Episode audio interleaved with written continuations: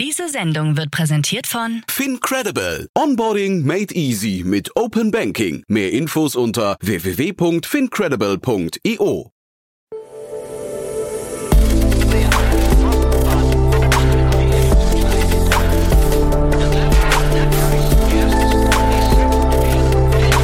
Startup Insider Daily. Investments und Exits. Herzlich willkommen zu Startup Insider Daily. Mein Name ist Jan Thomas und das hier ist wie jeden Morgen unser Format Investments und Exits. Ihr wisst ja, wir begrüßen hier allmorgendlich die wichtigsten Investorinnen und Investoren aus Deutschland, Österreich und der Schweiz und sprechen über Finanzierungsrunden und über Exits und über alles, was wichtig ist oder wichtig wird aus Sicht der Investorinnen und Investoren. Heute zu Gast mal wieder Daniel Wild, Gründer und Aufsichtsrat von Mountain Alliance und auch Gründer von Tiberon. Ihr kennt seine beiden Hüte mittlerweile. Daniel ist quasi immer in doppelter Personalie hier unterwegs. Heute haben wir über ein bisschen späterphasige Themen gesprochen. Ähm, war wirklich, war wirklich sehr spannend, weil Daniel auch die beiden Runden, beziehungsweise die Runde und die eine Übernahme, die wir besprochen haben, zum Anlass genommen hat, um mal einen Blick auf beide Märkte zu werfen, nämlich der Fintech-Markt und der sogenannte Wealth-Tech-Markt. Da kann man, glaube ich, gleich sehr viel lernen von Daniel mit seinem großen Wissensschatz. War wie immer ein richtig cooles Gespräch. Alles weiter dazu jetzt von Daniel Wild von Mountain Alliance. Werbung. Sei dabei beim HTGF Family Day am 11. und 12. Juni in der Station Berlin. Für zwei Tage voller Inspiration und Business. Tauche ein in ein einzigartiges Netzwerkerlebnis mit bis zu 1500 Teilnehmenden. Erkunde das innovative Seed- und Later-Stage-Portfolio des Hightech Gründerfonds. Lass dich vom vielseitigen Programm inspirieren und knüpfe wertvolle Kontakte. Sichere dir jetzt dein Ticket. Mehr Informationen findest du unter www.family-day-htgf startup.de. Startup Insider Daily. Investments und Exits. Sehr schön. Der Mensch mit den zwei Hüten ist wieder hier. Daniel Wild von Mountain Alliance und Tiburon. Heute nicht in Tiburon, ne Daniel? Hi. Hi Jan. Heute nicht in Tiburon, heute im Büro in München und heute auch eindeutig mit Mountain Alliance Hut auf. Ja. Es geht nämlich um richtig große Companies, an denen ich als Mountain Alliance nicht beteiligt bin, aber gern beteiligt wäre. Mhm. Und es geht um einen Roll-up oder eine, eine Akquisitionsplattform, die börsennotiert ist und die sich im selben Markt bewegt wie Mountain Alliance. Also heute eher der Hut. Ja, da hast du auch gesagt, ne, dass also im Prinzip vor dem Hintergrund macht es vielleicht Sinn, einfach so vielleicht insgesamt auf den Markt zu gucken, weil da passiert ja schon viel. Wir haben so ein bisschen Konsolidierung, hat man das Gefühl. Man hört von Downrounds und so weiter. Zeitgleich, wenn ich dich richtig verstehe oder deinen Blick richtig äh, äh, richtig deute, dann glaubst du ja eigentlich, dass da eine riesengroße Chance ist auch für die für die äh, sag mal Fintech-Welt, ne? Absolut. Also ich möchte heute den Fintech-Gründern Mut machen. Ja? Macht weiter, gebt Gas. Der Markt, in dem ihr seid, ist unfassbar groß. Und auch in weit entfernten Märkten, die übrigens auch groß sind, äh, da kommen wir gleich dazu, werden da unglaubliche Summen investiert. Aber auch in Deutschland tut sich richtig was. Insofern, ähm, den Spruch habe ich schon mal zitiert hier, Banking is necessary, banks are not. Hm. Aber aufgrund der ganzen Regularien sind gerade die ganzen Fintechs notwendig. Um mal kurz um den Gesamtmarkt anzusprechen.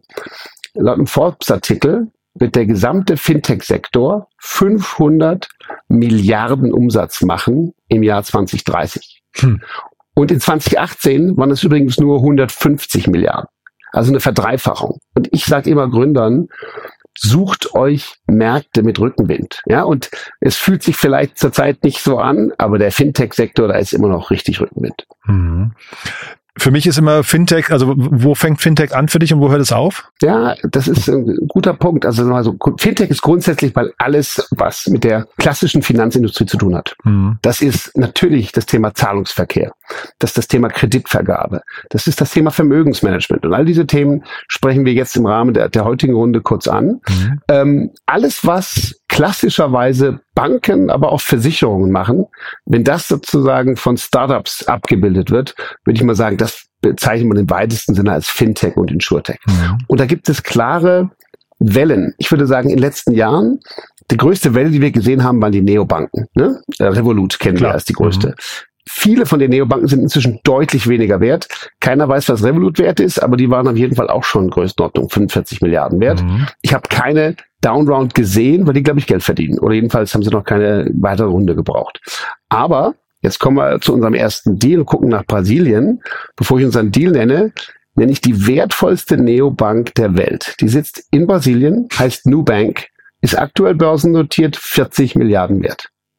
Ja? Sauber. Also, so, aber, und das ist, das ist natürlich sehr klassisches Fintech, nämlich man baut eine eigene Neobank auf. Aller, aller, aller Revolut ist Nubank das profitable, führende Neobankenplayer oder überhaupt Bankenplayer in Brasilien. So, das würde ich sagen, das ist ja sehr klassisch. Ne? Du baust quasi eine Bank auf und das ist natürlich auch herausfordernd. Du musst äh, die Regulierung der, der Finanzbehörden, bei uns die BaFin oder die FED oder in Brasilien die, die dortige Finanzbehörde berücksichtigen. All das können. Wir wissen, wie schwierig das ist in Deutschland ab und zu, wenn man dann Startups sieht, die damit Schwierigkeiten haben. Aber die nächste Welle ist eine noch viel größere meiner Ansicht nach und das ist Banking as a Service.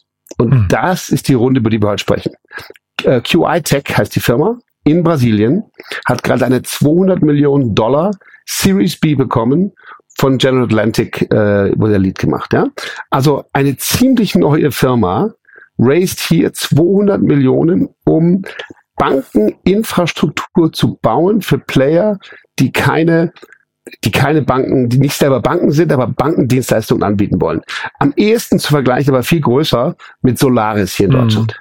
Mhm. Ja? Ist quasi, also das ist Banking as a Service, ist gleich auch für dich oft dieses Embedded Finance oder sind das nochmal für dich, gibt es da eine klare Trennung nochmal? Ja, ich würde sagen, Embedded Finance ist, so, ist ein, ein Teil daraus. Ne? Mhm. Also Banking as a Service ist erstmal Credit as a Service. Mhm. Das heißt, die Möglichkeit, erstmal für den Kunden KYC zu machen, Anti-Money Laundering, Anti-Fraud, Onboarding, aber dann auch eine Scoring-Kreditentscheidung zur Verfügung zu stellen, aber den Kredit und das eigentliche Kreditbuch hat dann jemand anders. Mhm. Also über diesen Credit as a Service Software von QI kann jetzt ein großer brasilianischer Telco seinen Kunden Kredit geben. Mhm. Und das komplett da, oder auch jemand anders oder auch ein, oder auch von mir aus ein Händler, der seine Kunden mit Kredit versorgen will. Der kann quasi die gesamte Kreditlogik darauf laufen lassen. Mhm. Daneben Banking as a Service. Klar. Bank anbieten, Cash-Zahlungen und so weiter. Einfach wiederum als reine Service-Dienstleistung. Und als letztes wiederum Lending as a Service. Das ist dann tatsächlich Kredit- und Kreditkartengeschäft. Und all diese Themen kann QI anbieten für Firmen, die keine Banken sind. Mhm. Ich weiß offen gestanden noch nicht, was ich von diesem Markt halte. Ne? Ich finde das super spannend und die Runde ist natürlich für ein Unternehmen, das 2018 gegründet ist, ist natürlich total, total krass, muss man sagen. Also von daher. Genau. Und äh, General Atlantic ist ja jetzt auch nicht jemand, wo man sagen würde, die wissen nicht, was sie tun. Zeitgleich, wir waren damals Penta-Kunde, ne? Penta quasi eine Neobank, die auf äh, gesetzt wurde auf der Solaris Bank. Und da hast du dann schon gesehen, dass im Prinzip die, äh, sag mal, jede etwas kompliziertere Frage, die wir hatten, ähm, die wurde dann eigentlich immer so durchgereicht. Das heißt, du hast zwar mit Penta gesprochen, aber die konnten, die waren eigentlich nicht entscheidungsfähig zahlungsfähig und so weiter. Das heißt, du hast eine Abhängigkeit gesehen von der Neobank in Richtung äh, Banking as a Service Provider. Auf der anderen Seite hast du eine krasse Abhängigkeit gesehen, weil dann Penta ja verkauft wurde an Konto und äh, auch Contest wurde verkauft. Ich habe jetzt vergessen an wen, aber auf jeden Fall zwei große Accounts sind weggebrochen für die Solaris Bank und plötzlich, also die wurden ja als Unicorn gehandelt. Ich weiß nicht, ob sie es heute noch sind, ne? weil natürlich der Markt sich durch sowas, durch solche Abhängigkeiten auch sehr schnell verändert. Ich weiß nicht, wie du das siehst, aber ich finde das schon, also das ist jetzt nicht nur nicht nur eitel Sonnenschein da, ne? Nee, es ist nicht so einfach einfach. Aber natürlich, wenn du es gut machst, und die Typen hier in Brasilien, die machen es wirklich gut, die sind zum Teil die drittenmaligen Gründer in dem Bereich, mhm. ähm, die haben eine klare, die haben eine klare Vorstellung. Dieser Pedro McDowell ist der CEO, drittes Mal, dass er was gründet, sagt, wir werden das Uber der Banken. Das heißt keine Flotte, aber also keine eigenen Kredite. Mhm. Die meisten Menge an Kreditvermittlungen in ganz Lateinamerika, aber ohne finanzielles Risiko selbst mhm. zu tragen. So, jetzt natürlich die Voraussetzung, damit sowas wie Solaris oder auch so ein QI-Set funktioniert, ist, dass du unglaublich viele Kunden hast, die das brauchen. Mhm. Und jetzt schauen wir mal in die Landschaft. Die deutschen Banken haben alle ein Riesenproblem, wissen wir alle, mit ihren Legacy-Systemen. Neulich wieder Skandal, Postbank, irgendwelche, mhm. was das sind, da muss doch wirklich Vorstände gehen. Kunden verloren, äh, da gehen Konten verloren bei Migrationen von Software. Das passiert regelmäßig. Mhm. Und grundsätzlich arbeiten die deutschen Banken in vielen Fällen noch auf Kernbankensystemen, die irgendwann in den 70er, 80ern programmiert wurden. Das heißt, wenn du, wenn du so, so einem System arbeitest, dann ist vieles von dem, was du ganz schnell und neu machen willst, gar nicht so möglich. So, wenn du eine ganz große Bank bist, kommst du damit irgendwie zurecht. Aber jetzt kommen jedes Jahr mehr Regulierungen drauf. Mhm. Von der BaFin, von der Europäischen Zentralbank, MIFID, Basel und so weiter. Du musst also immer mehr Voraussetzungen deiner Technik lösen. Und das ist das, was ich in Brasilien so faszinierend finde.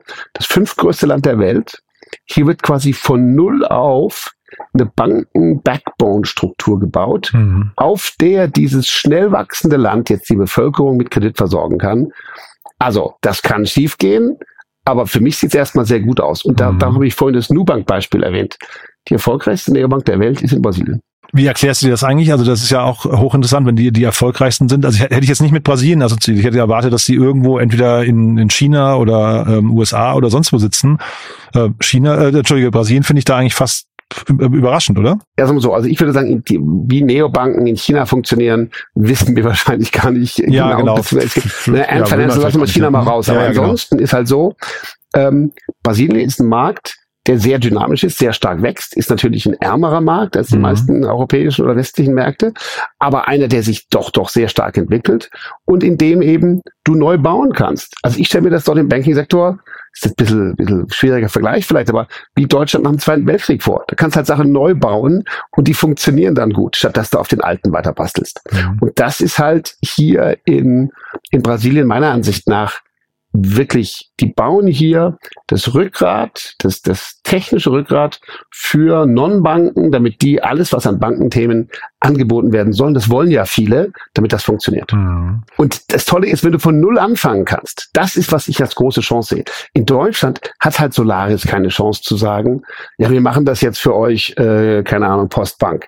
Das, das lässt natürlich den, den Postbank-Vorstand und auch Deutsche Bank würden das nicht zulassen oder würden das gar nicht wollen. Aber wenn jetzt richtig große Nachfrage da wäre, die nicht schon bedient ist von Playern, die noch COBOL-Programmierer suchen, ja, für, ihre- für ihre alte Software, da- dann, dann hast du andere Voraussetzungen. Ja, ja, man sagt ja immer zum Beispiel Afrika, die große Chance dort ist, dass die haben quasi das Desktop-Internet übersprungen. Ne? Die sind sofort auf Mobile äh, gesprungen, was ja eigentlich hinterher genau so eine grüne Wiese eigentlich äh, bedeutet für für alle Startups, die dann vielleicht dann doch international wieder wieder aufholen möchten. Ne? Ganz genau. Und wie gesagt, M-Pesa hier aus, aus, aus Kenia, die haben Mobile Payment gehabt, bevor wir das hatten. Ja, genau, sowas meine ich. Ne? Schon schon Ja, abgefahren. ne? ganz genau.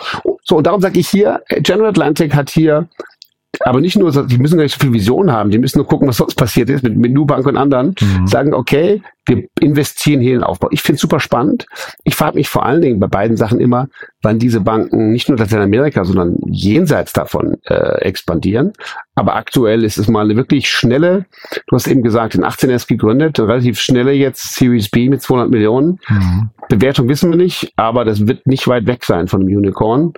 Und ähm, ich finde es beeindruckend und ich glaube, dass es äh, irgendwann sein kann, dass wir nach Brasilien fahren ähm, und dann sehen, dass Banken, das ganze Bankeninfrastruktursystem dort viel besser funktioniert als bei uns. Das sind sie vielleicht noch nicht, aber wenn das so weitergeht, wird das so sein. Mhm. Ich hatte parallel nochmal geguckt jetzt bei Crunchbase äh, nach Solaris, ne? Und die haben, äh, die sind 2016 gegründet, haben dann eben in 2021 ihre große Runde gedreht, haben dann in Summe jetzt schon 423 Millionen Dollar, äh, äh, Euro eingesammelt, was ja irgendwie auch eine krasse Hausnummer ist, aber die haben natürlich 2021 geraced, das war natürlich eine andere Zeit, ne? Ähm, äh, aber im Prinzip die, die äh, Zeitabstände sind ungefähr, wenn man es auf der Zeitachse verschiebt, 2016 auf 2021 oder jetzt 2018 auf, äh, auf heute ungefähr gleich, ne? Ganz genau. Aber das, was ich halt, äh, sagen wir mal, ermutigend finde für, für, für Fintech-Gründer ist, es geht noch. Ja, Ne? Also wenn du im richtigen Markt bist, mit der richtigen Dynamik, dann geht's noch.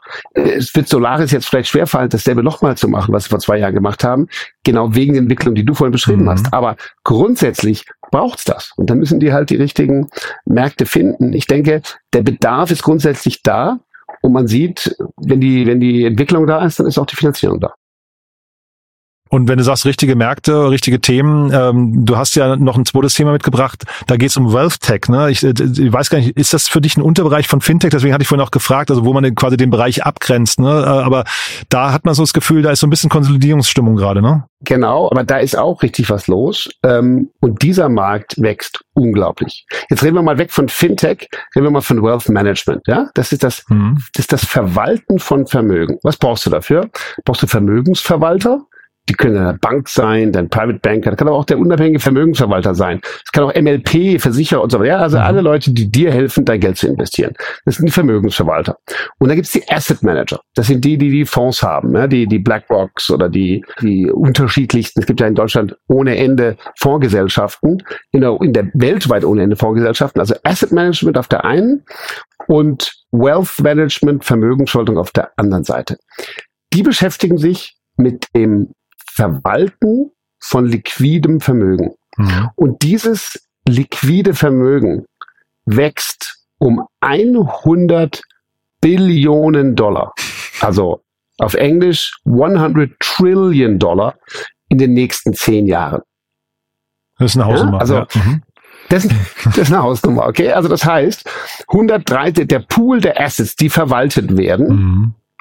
Wachsen von 130 Billionen auf Deutsch auf 230 Billionen. Jetzt von, von in den, in den zehn Jahren. So.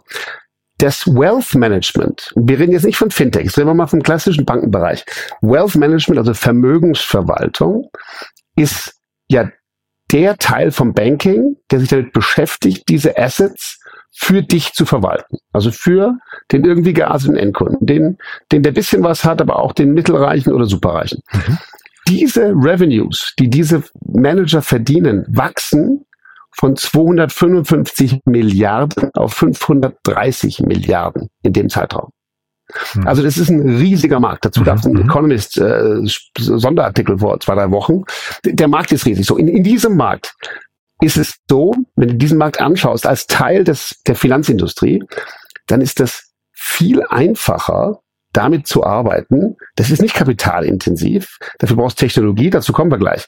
Aber du brauchst jetzt kein Investmentbanking-Horden. Du musst auch keine sagen wir mal, irgendwie gearteten Kreditscoring-Modelle nach tausend Regulieren ab, sondern du musst, das Einzige, was du machen musst, ist, du musst eine Technologie haben, um deine Kunden onzuboarden, um ihnen bei der, um den Vermögensverwaltern beim Verwalten der Vermögen zu helfen und um am Ende diese Assets zu managen. Und das Ganze nennt man die Wealth Management Industry. Und in dem Bereich sind natürlich auch Fintechs unterwegs, mhm. die dort Technologie zur Verfügung stellen. Erstmal, wer sind die beiden größten Player in dem Markt? Morgan Stanley in den USA und UBS. Mhm. UBS hat gerade Credit Suisse übernommen, haben wir mitbekommen, ja, vor Anfang des Jahres. Und da sind die beiden größten Vermögenshalter entstanden. Jetzt musst du überlegen, was du dort an KYC, also Know Your Customer, an Anti-Money Laundering, Anti-Fraud, Anti-Ding, was du da alles brauchst, das ist unheimlich viel Red Tape geworden. Und die, diese Software Basis, um die Kunden onzuboarden, zu verwalten, richtig zu bedienen, ihre Risikoklasse einzuschätzen. Wenn du in der UBS bist oder Morgan Stanley, baust du das in diesem wachsenden Markt für dich selber. Mhm. Aber wenn du an die vielen kleinen Banken, die kleinen Privatbanken, die kleinen Vermögensverwalter, diese ganze, diese ganze, sagen wir mal, mittelständische Struktur denkst, die es da auch gibt, die können das nicht bauen und die brauchen Technologie am besten aus einer Hand, die Wealth Tech da anbietet. Mhm. Und da reden wir über ein Beispiel, nämlich über ein sehr spannendes Beispiel. Die Neo Finance Group, das ist eine kleine börsennotierte Company, die sich als Ziel gesetzt hat, eine skalierbare paneuropäische Wealth Tech Plattform zu werden, mhm. indem sie Sachen aggregiert. So, ich kenne die ganz gut aus dem äh, Markt, weil Mount Alliance ist börsennotiert, NIO auch, und man kennt sich aus diesem Börsensegment der kleinen börsennotierten Firmen, der sehr kleinen börsennotierten Firmen. Und die NEO hat über die letzten Jahre ein, zwei Akquisitionen gemacht und jetzt ist gerade eine riesige oder riesige im Vergleich zu einer sehr kleine Transaktion bekannt geworden mit Pollen Street Capital. Du erinnerst dich übrigens, Pollen Street haben wir beide darüber gesprochen. Mhm. Die haben Kredit gegeben an Ivoca, genau. die wir noch diskutiert haben. Ivoca ja. war auch übrigens Aber, im Podcast hier äh, letzte Woche. Ne? Also für jeden, der quasi das nicht mitbekommen hat, war ein tolles Gespräch, muss ich sagen. Ja. Mhm. Ach cool, das muss ich unbedingt ja, nachhören. Wann war das? Ja. Vor ein paar Tagen? Das war letzte Woche, also ein paar Tage nachdem wir gesprochen hatten, war der hier. Ja. Mhm. Super, ja. da wollen wir unbedingt anhören. Also das, das haben wir ja diskutiert, ähm, dass das sozusagen Lending ist für kleine und mittlere mhm, Unternehmen, genau. für SMEs. Und da hat, und, und Pollen Street Capital, das ist ein, das ist eine, ein Investor, ein Asset Manager in London, die unheimlich viel in dem Bereich Fintech investieren. Und die haben jetzt eine Akquisition oder eine, eine Transaktion gemacht, in der sie äh, mit den größten Shareholdern von NIO, der, der CEO heißt Johann Horch und, und anderen, eine Transaktion gemacht haben, wo sie gesagt haben, wir bringen, wir kaufen jetzt weitere Assets und bringen die in die NIO ein. Ja, und mhm. das ist sehr spannend. Denn, und was da zusammengebaut wird, ist genau eine digitale, noch nicht vollständige, aber immer vollständiger werdende digitale Strecke für das Thema Vermögensmanagement und Asset Management. Mhm. Also das, was ich eben beschrieben habe, wird hier quasi konsolidierend, ausgehend von einer kleinen börsennotierten Company, durch die Unterstützung von Pollen Street weiter zugekauft. Mhm. Und das, das ist faszinierend, weil aber die, die, die Neo sind eigentlich ganz schön klein äh, gewesen, ne? von ihrer, sowohl von ihrer Börsenbewertung als sonst. Aber was die cool gemacht haben ist, die Neo ähm, hat vor ein paar Jahren, 2021, eine erste Gesellschaft akquiriert, die Patronas Financial Systems in 2021. Ähm, und dann haben sie nochmal eine gekauft, FixHub in 2022.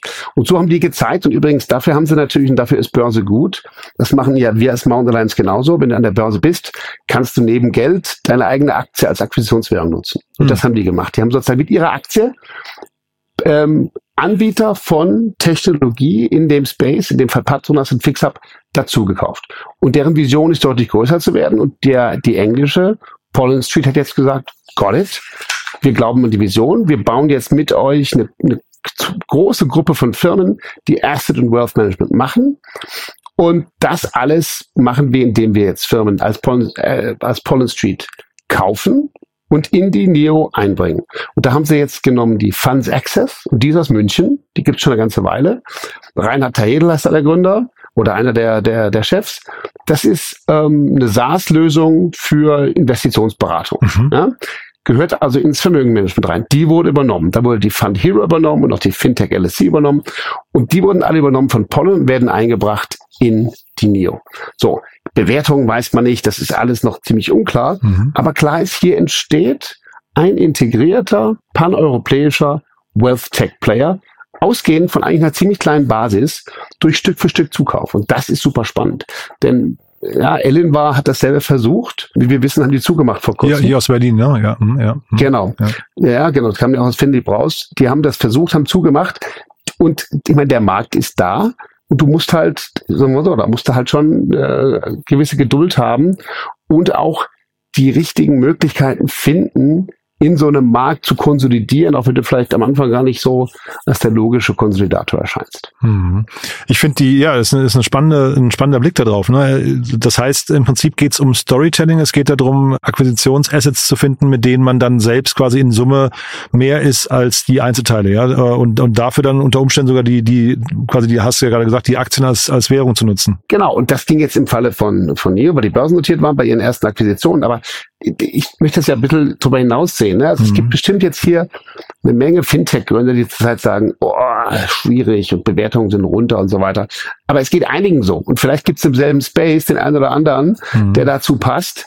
Und wenn sich da zwei, drei zusammentun, dann gibt es irgendwann ein bisschen Momentum und darauf steigen dann die größeren ein. Mhm. Und ich glaube, ich glaube, dass, dass das das zentrale Problem ist oft, dass halt, was du vorhin beschrieben hast als Problem, bei, jetzt bei Penta oder so, ne? Mhm. Natürlich können die am Anfang nicht vollständig und alles schon genug leisten für ihre Kunden. Mhm. Wenn du, und, und jedes Fintech macht oft nur einen kleinen Teil der, der Wertschöpfung, die notwendig ist. Mhm, und die klar. klassischen Banken haben das über Jahrzehnte aufgebaut mit alter Technologie, aber bauen es halt, bilden es vollständig ab. Ne? Mhm. Und jetzt, wenn du jetzt aber schaffst, dort mit, sagen wir mal, spannenden Fintechs die richtigen Dinge zusammenzubauen, dann entsteht vielleicht wirklich was, was mehr ist als die Summe der Teile. Und das, das scheint hier so zu sein. Ich wünsche Ihnen auf jeden Fall viel Glück dabei und ich werde das sehr schön weiter verfolgen. Klar ist das Ziel, hier soll mehr und weiter übernommen werden.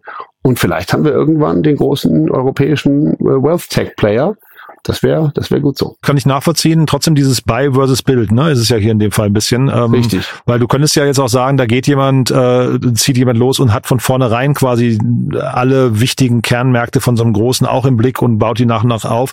Warum, also was ist der Vorteil, das jetzt zuzukaufen, statt selbst zu bauen?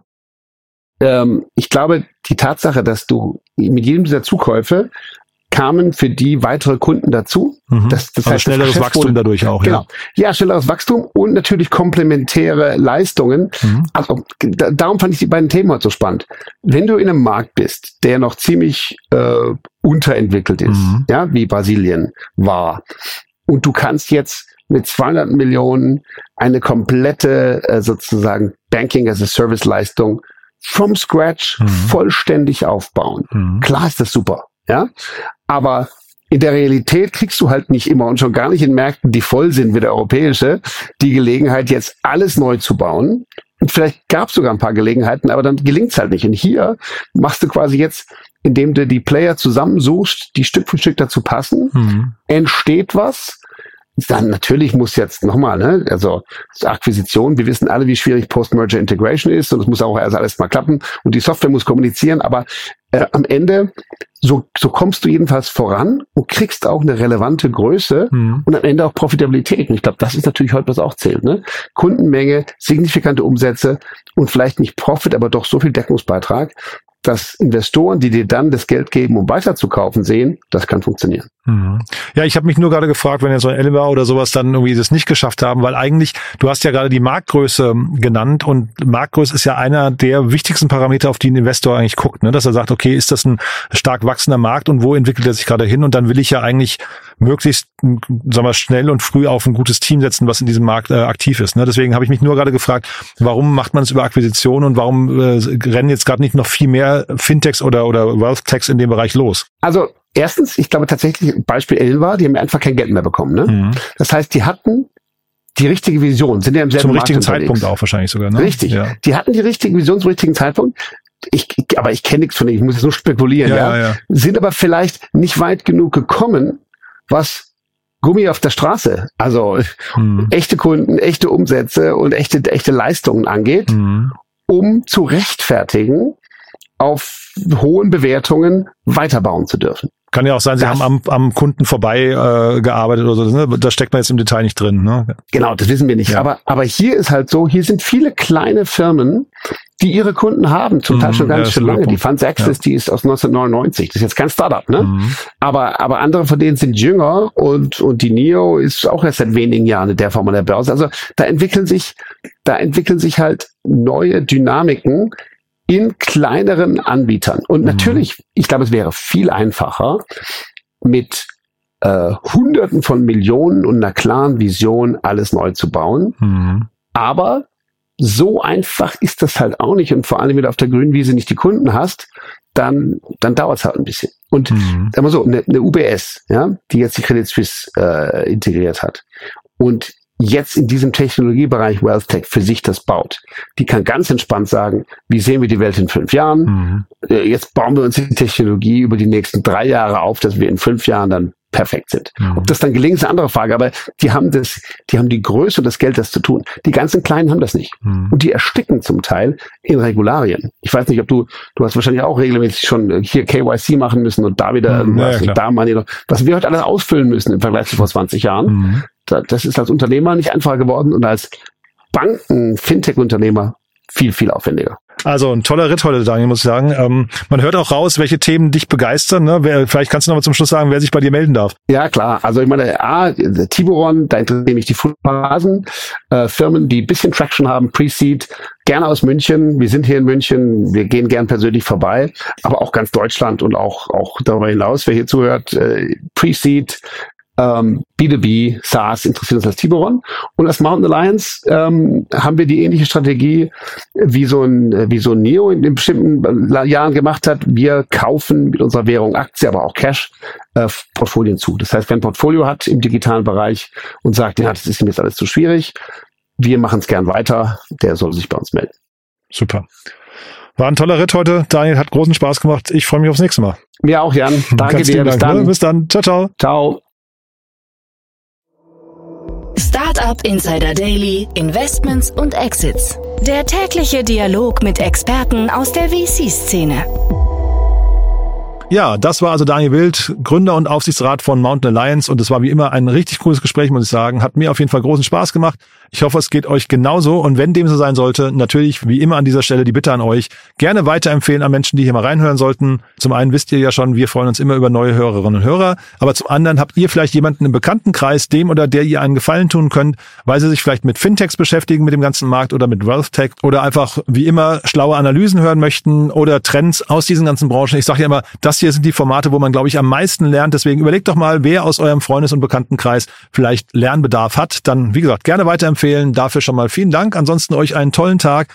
Falls wir uns nicht mehr hören, ein tolles Wochenende, aber vielleicht hört ihr nachher nochmal rein. Es gibt nachher noch tolle Interviews. Morgen dann wie immer unser Startup Insider Media Talk. Dieses Mal auch wieder mit einem richtig coolen Gast. Da geht es um das Thema LinkedIn Marketing und einen tollen Podcast, den wir vorstellen. Und am Sonntag dann wie immer Startup Insider Read Only, unser Bücherpodcast mit meiner lieben Kollegin Annalena Kümpel, die Autorinnen und Autoren einlädt, die ihre Bücher vorstellen, die sich dann immer an die Startup-Szene richten. Das heißt, wenn ihr Ideen braucht für euer nächstes Buch oder wenn ihr Autorinnen und Autoren gerne zuhört, wie sie über ihre Bücher sprechen oder falls ihr auf der Suche seid nach tollen Weihnachtsgeschenken, dann ist das wahrscheinlich genau die Folge, in die ihr mal reinhören solltet. Ja, das war's von meiner Seite aus. Falls wir uns nicht mehr hören, ein tolles Wochenende und dann allerspätestens bis Montag. Ciao, ciao.